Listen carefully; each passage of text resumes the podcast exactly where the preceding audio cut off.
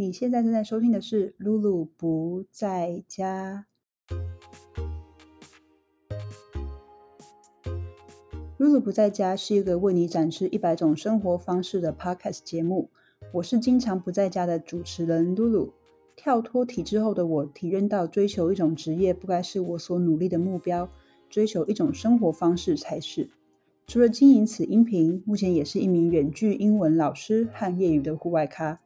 在这里，你能找到那些专访奥多尔人、自由工作者或职场人的独特故事。我们将一同探索关于人生这个难解的方程式，希望透过这些故事，能带给也在寻找理想生活的你满满的灵感与动力。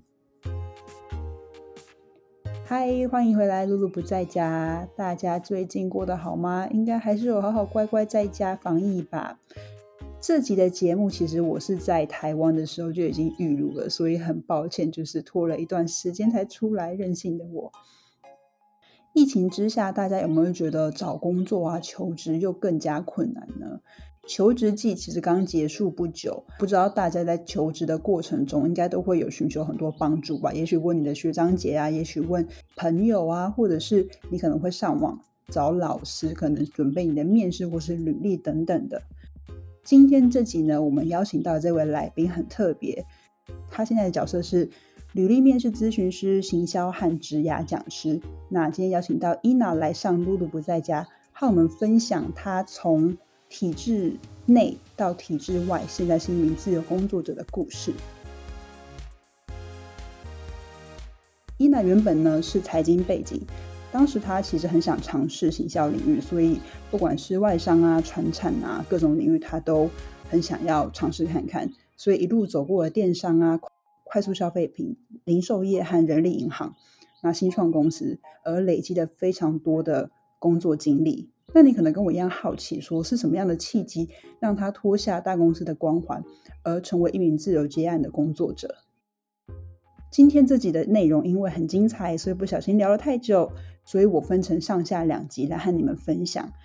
这一集呢，会和你分享伊娜的工作历程，那她为什么离开体制，还有离开体制多久后，她是如何找到自己的未来道路和生涯方向。如果你今天也正在烦恼职涯方向究竟是要留在体制内，还是为自己工作，又或者你在准备跨领域转职，嗯，你想要知道有哪些能事前规划好的前置作业，欢迎你一起来收听哦。如果你喜欢今天的节目，记得到 Apple Podcast 帮露露不在家打五星评分，并留下你的想法，或是可以来我的 Instagram at Lulu's Not Home 分享你的心得。在节目开始之前，先做一个短短的工商时间。伊娜的从零开始的 IG 成长策略三步骤课程上线喽！课程链接我会留在本集节目说明。那话不多说，让我们开始今天的节目吧。露露的观众，大家好，我是伊娜。那我简单介绍一下我过去待过的一些产业，跟我现在在做的一些事情。我之前是有待过电商的产业跟 FMCG，那现在的话是自由接案的形式，主要有分三个工作项目。第一块的话就是在做呃讲师的部分，那我的主题是讲行销跟职涯，职涯就是像履历面试或者是职涯探索。那第二块的话是在做咨询，呃，咨询的话也是履历跟面试的范畴。那至今的话就是有做做到第三年的时间，呃，第三块的话是做整合行销，嗯，那整合行销的话就是从前面的品牌的定位，再到呃帮这些品牌去架网站，跟后续的一些行销上面的策划。嗯，了解。那我还蛮好奇，如果我想要就是请伊娜，你用三项特质来形容你，你会用哪三项特质来形容你这个人的个性或者是性格？呃，第一个的话，我觉得是可以叫混种人，因为这个是一个就是别人对我的形容。呃，就是他可以从以前在公司体系的层面，跟后来现在在做的事情来说，就以前在公司的层面来说的话，呃，因为我之前是有待过呃。外商跟呃，就是 FMCG 那种快速消费性的产业，那也有待过船产，像呃，我之前是有待过特力集团，嗯，那它其实就是两种呃，在形公公司形态上蛮不一样的两种类型的公司。但是我之前都有待过，所以我觉得我在对于适应适应能力上面的弹性是有比其他人还要大。那以现在来说的话，就是呃，大家应该都知道，大公司的体系跟自由工作者的工作形态也是 totally 完全不一样的，完全不一样。对对对，就完全不一样的形式。可是这两种形式是，哎，我都有也都有待过，所以我觉得，嗯，第一种就是以混种人来说的话，就是这是一个别人对我的印象。嗯哼。好，那第二个的话是我自己认为是非主流，因为我有呃自己的一个社群，就我会在网络上。呃，写一些文章，或者是在社群里面发一些贴文。嗯，那我会常常在讨论一些不太符合一般人常理的事情。那通常，呃，都不是一些就是人家会觉得很正向或是很励志的呃议题，但我会觉得这些议题是很真实的。嗯，比方说，可能有些人会呃，就是去倡导说，哎，你在很早的时间点应该就要做好。之后比较长远的一些职业规划，职业规划，对，但但是我会是，我都常跟别人提出不一样的反论点，就我会觉得说，其实我们不一定需要去做到这么长远的规划，嗯，对，因为像呃，我们有时候在面试的时候都会被问到说，呃，就是三五年后，对对对，就三五年的规划是什么，然后大家就会开始去掰一些，就是哎，其实也以后也不一定会做的事情，所以就会变成说。哎，很多人其实很讲究职涯规划这件事本身，可是不太愿意去做偏离他原本工作以外，就是他原本规划以外的这些工作。可是，就是我当时有提出一个我自己的看法，就是呃，假设说，呃，假设说现在三十岁，那如果三十岁的时候在做的事情是跟二十岁当年的职涯规划是一模一样的，那其实一直是就是就等于是你一直在听一个二十几岁的屁孩在给。现在的自己职业规划上的建议，就是换这个方向想，就会觉得，哎，这件事情其实不太合理，跟这件事情不太 make sense。嗯嗯，那如果另外角度是说，哎，如果我现在三十岁做着我二十几岁想要做的事情，那不是也是一个一种角度是，那哦，dream come true。对对对，这样对对，这样子也是很好。可是就是呃，以现在的现实状况来说的话，其实这这就是一直在做自己理想中的事情的人比较少，因为多数的人都还是跌跌撞撞的嘛，或者是说，对，哎，就是我原本这是我的 dream job，但是我进去之后发现说，哎，其实很多事情跟我原先想的不一样，所以也许呃，在两三年后的时间，我做的事情都是跟我原先想象的不一样的。可是我觉得这个是很正常的事情，但就是如果他是很主张说，哎，我的职业规划应该就是长怎样的话，那他可能就会比较没有办法去做很弹性的一些变化。嗯哼，那你会怎么样建议你的学员，就是在回答？哎，假设主管真的问他，哎，那请问你一下，你三五年后的规划？你会怎么样引导学生，就是你的学员回答这这样类型的问题？呃，因为就是在面试的时候，通常都还是需要一些包装嘛，所以通常呃，就这个问题呃，无法避免的，就是还是会被问到。那通常在面试的时候，我都会说，哎，我们面试或者是写履历的时候，其实不是站在自己的角度去思考，说，哎，我要怎么样子去展现自己的优势。比较是站在对方的角度去想，说，哎，对方是想要听到什么？所以在这样的状况之下的话，就会是呃，去看对方的这个公司，就是他的某一个产业，或者是他公司的走向，又或者是他这个部门之后可能会做什么事情。所以你去把这一呃，就是把他们之后的这个规划跟自己原先的一些经历去做一个结合，然后去把它就是变成是呃，有点是自己。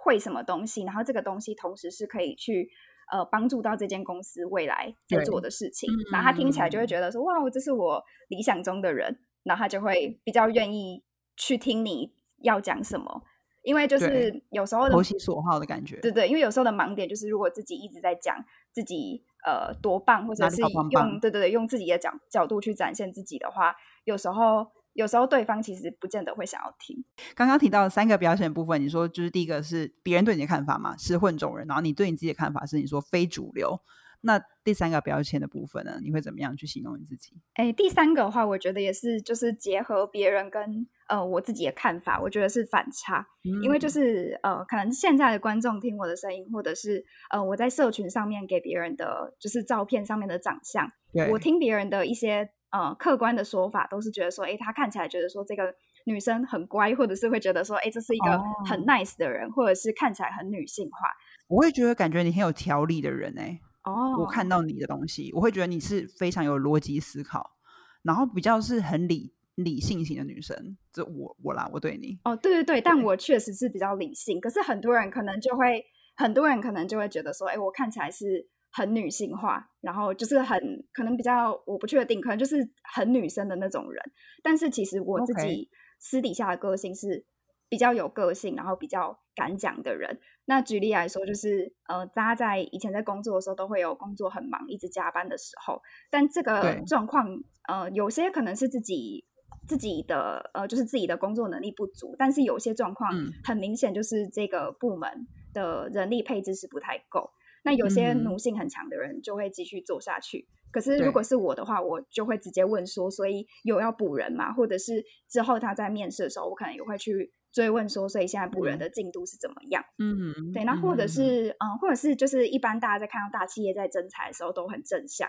就会说什么哎，我们公司呃有怎么样的职涯发展，然后或者是我们公司有什么样子的福利跟薪资。但是我我自己的话，我是那种会在在职的时候，会在我自己的社群，或是我在写文章的时候，会很直接的说，哎，其实我现在的阶段是职业倦怠的状况。但是，嗯，但是我也会去分享，说我面对这个状况的时候，我会怎么样子去处理。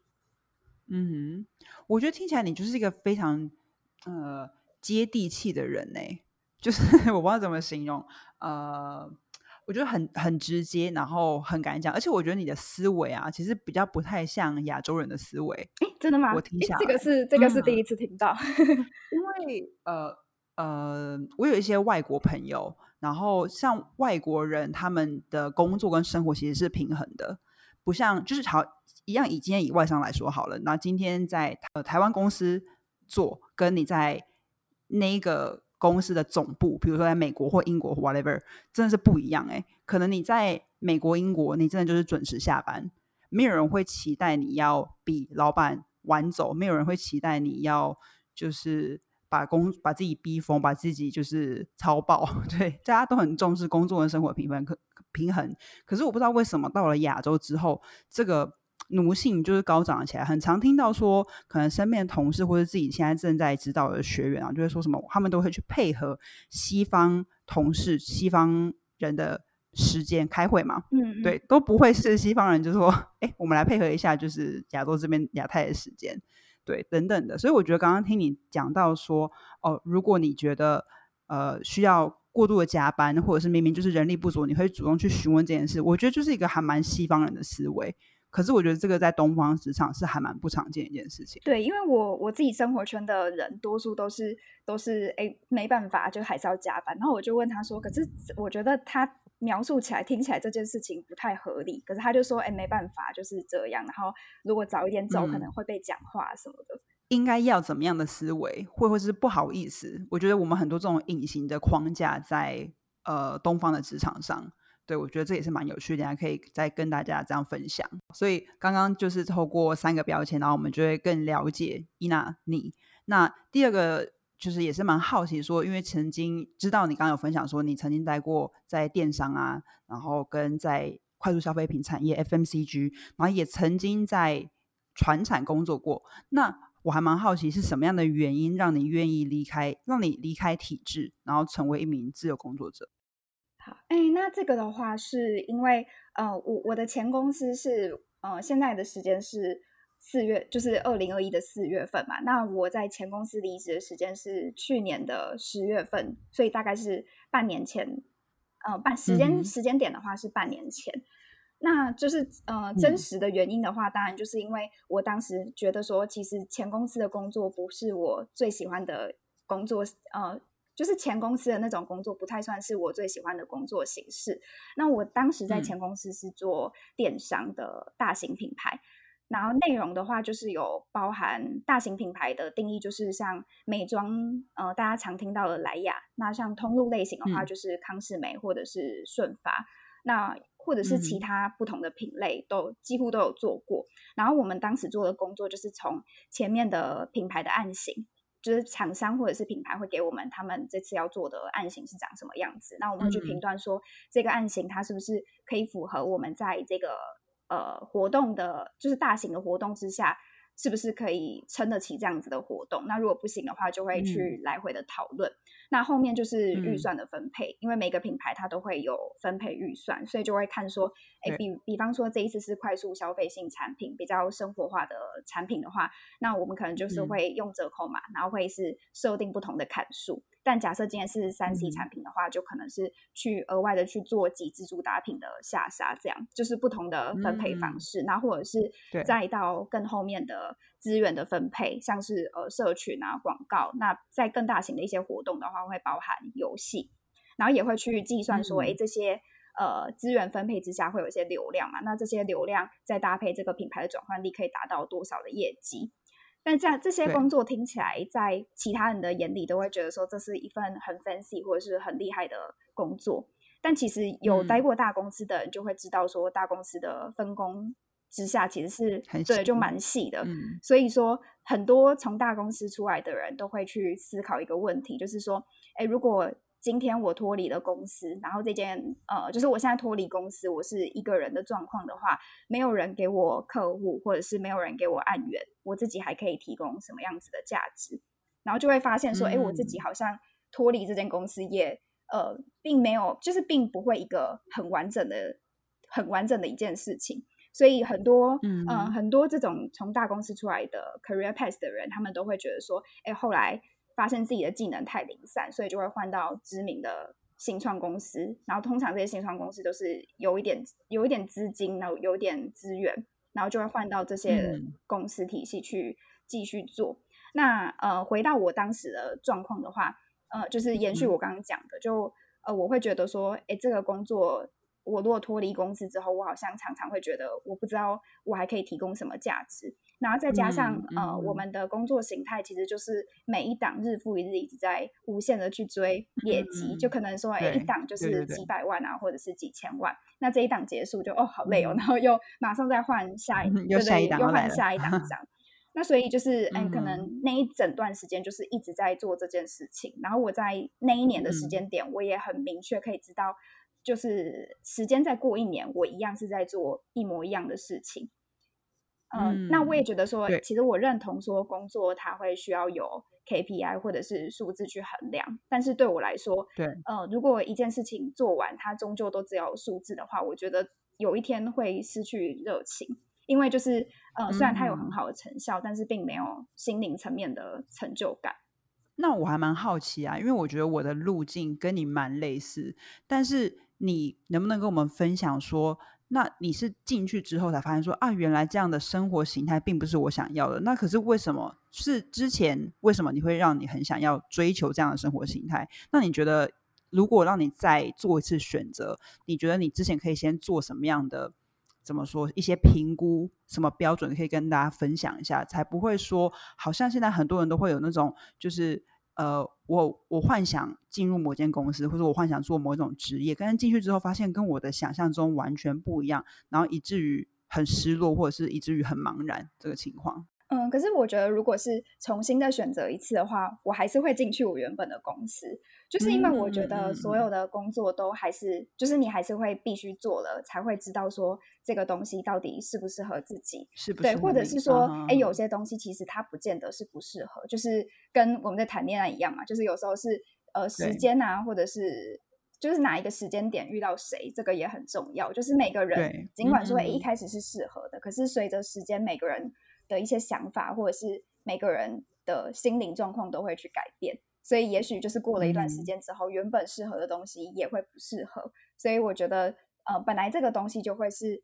保有一定的弹性。所以，呃，我自己的话，我会觉得说，我当时我还是会进去这间公司，因为就是等下后面可以去聊到，就是我觉得在那间公司的一些思维，还是会帮助到我后来在做的一些事情。那如果是给呃，其他人的一些建议的话，呃，就是在当然就是在进入这间公司之前，我们是无从得知说这间公司到底跟我自己原先想的一不一样。那就是他有另外一个呃，就是在比较小成本的方式去知道的话，就会是呃，例如说先问一下这一间公司，就是曾经在这间公司，对，曾经在这间公司，或者是对。请他喝杯咖啡，或哎，或是呃，或是他现在正在这间公司，然后他也愿意分享的话，那其实也是可以也是可以跟他聊一聊，那他就会比较实际上知道说，哎，这间公司也许他是看起来很分析，可是他其实是一个死缺。但是如果没有问的话，就不知道他是死缺。而有时候真的进去之后，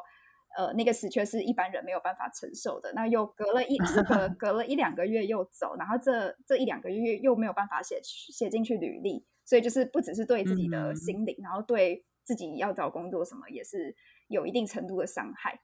所以听起来就是。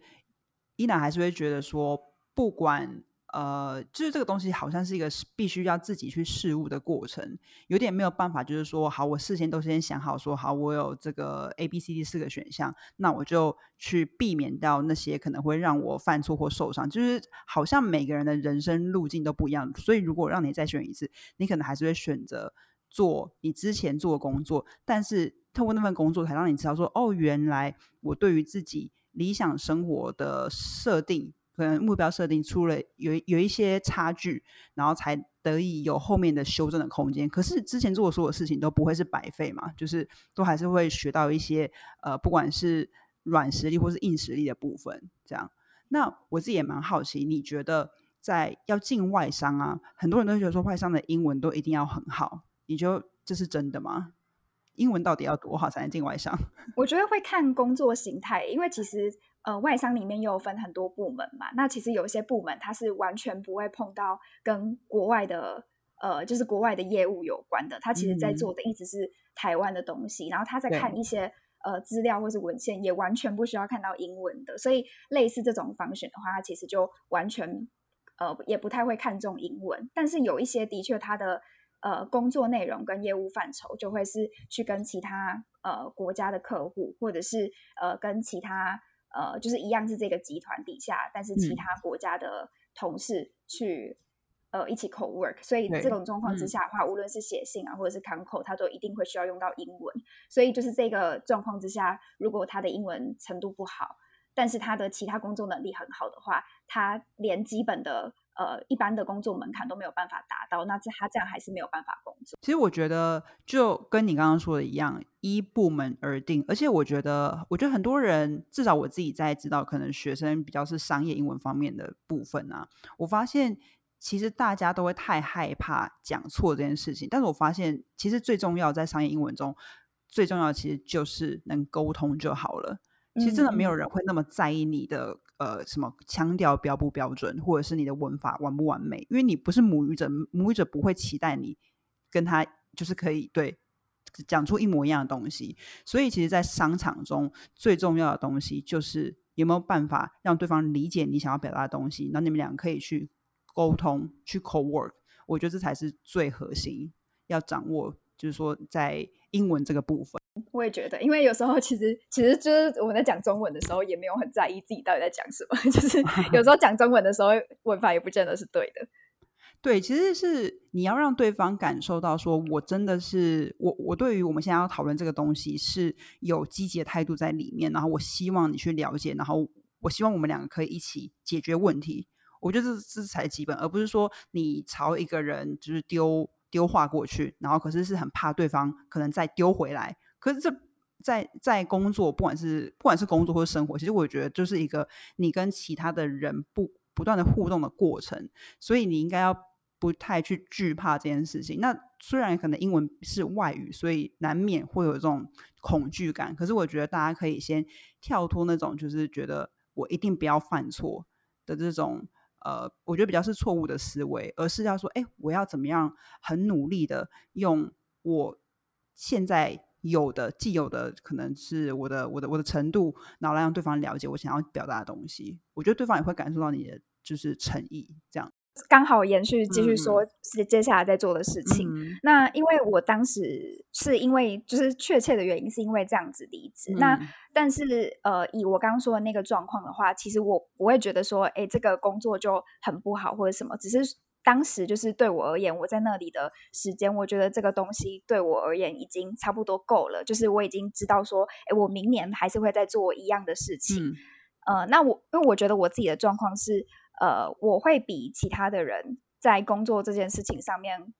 呃，更容易觉得无聊。就是我不太喜欢一直去做很 routine，或者是我就已经知道这是什么的事情。我比较喜欢去做一些，就是哎我。呃。就是比较白话说，是可能超出我能力，或是我没做过的事情。可是当我达到的时候，我就会觉得，哎，我从我我原本的这个 comfort zone 又出去了一层，这样。所以，呃，我当时离开状况比较是这样。但是，呃，别人在问我说，哎，这份工作怎么样怎么样的时候，我还是会蛮推荐说，哎，如果没有做过，而且对于这个方面的挑战是有兴趣的人，我觉得还是会蛮推荐他们可以去。真的，嗯哼，我很同意。我觉得就是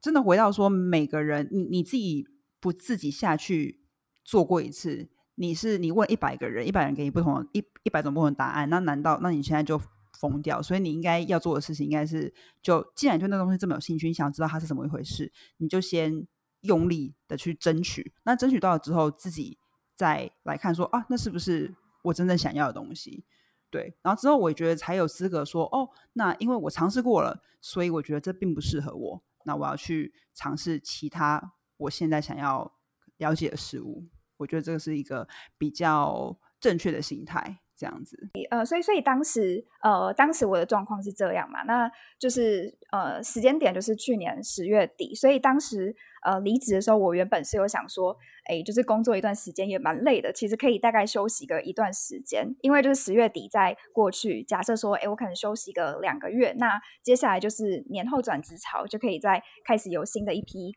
工作可以去找嘛，所以当时的想法本来是跟一般呃多数从大公司体系出来的人的想法差不多，对，就是像刚刚前面有提到的，因为多数大公司体系出来的人的 career path 都会是想要再去一些新创新创一点的公司去呃从零到一的去发展一个新的东西，然后也比较有弹性的空间去发现发发挥自己的一些技能，这样。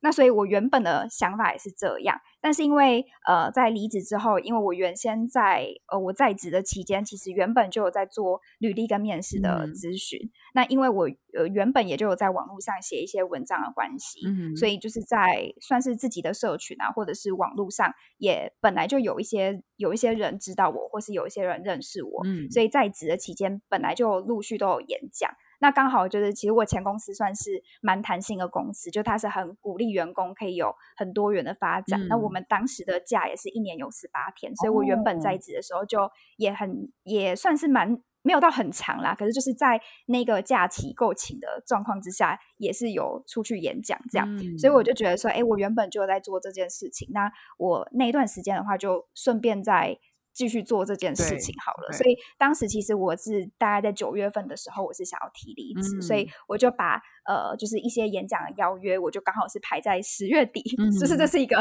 就是呃，虽然对前公司有点排斥，可是就是当你要提离职，但是又不想要被不想要被抢，就是有些有些时候是公司也也不算黑名单，就是因为公司状况有时候很忙的时候，他就会呃，可能再跟你延一下，就说哎，那可不可以在。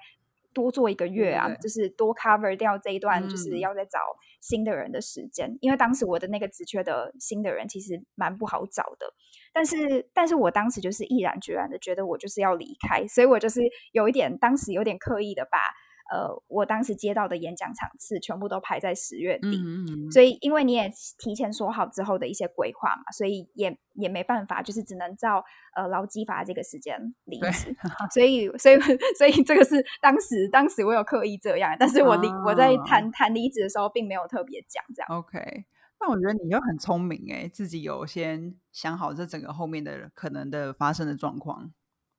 对对对，因为其实谈离职的时候也是站在对方的角度去想，就是哎自己想要这样，可是对方呃他的状况是很忙，然后人已经人手不足，然后是新的人又这个那个职位那个 position 又蛮难找的，所以他一定会有可能会再留。可是我真的不想留，所以我就只能找这个方法，先把那个时间排满，就是等于是把那一段后路先切掉。嗯，那所以嗯，因为我当时就是开始呃接演讲嘛，然后跟。履历跟面试的咨询，然后所以在后来顺利的离职之后，我也觉得说，哎，可以，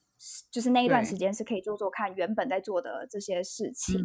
那因为刚刚有说到说，我之前是在电商的产业，所以我觉得说，呃，其实那一段时间的呃工作经验跟电商的思维是有帮助到我后面的在做的一些事情。因为当时我们的那个电商思维就是在说，一有机会就要马上行动。所以在呃，我十月底离职嘛，那十一月开始之后，就我就想说，哎，那如果我要开始做这些两块东西嘛，一块是履历跟面试咨询，那另外一块是课程，所以我呃，我我就要去假想说，哎，我呃，我原先的收入可能大概是一个月多少？那我现在要把呃，就是我之后的月薪分成一半是咨询来的，一半是讲课来的。所以我就开始先去盘点，说自己可以上什么样子的课程。所以就是有切出一块是，呃，因为我之前就有在经营社群，所以有一块就是社群行销。那因为我自己也是相关的从业人员出身的。那其他的话，就是我原本就在做的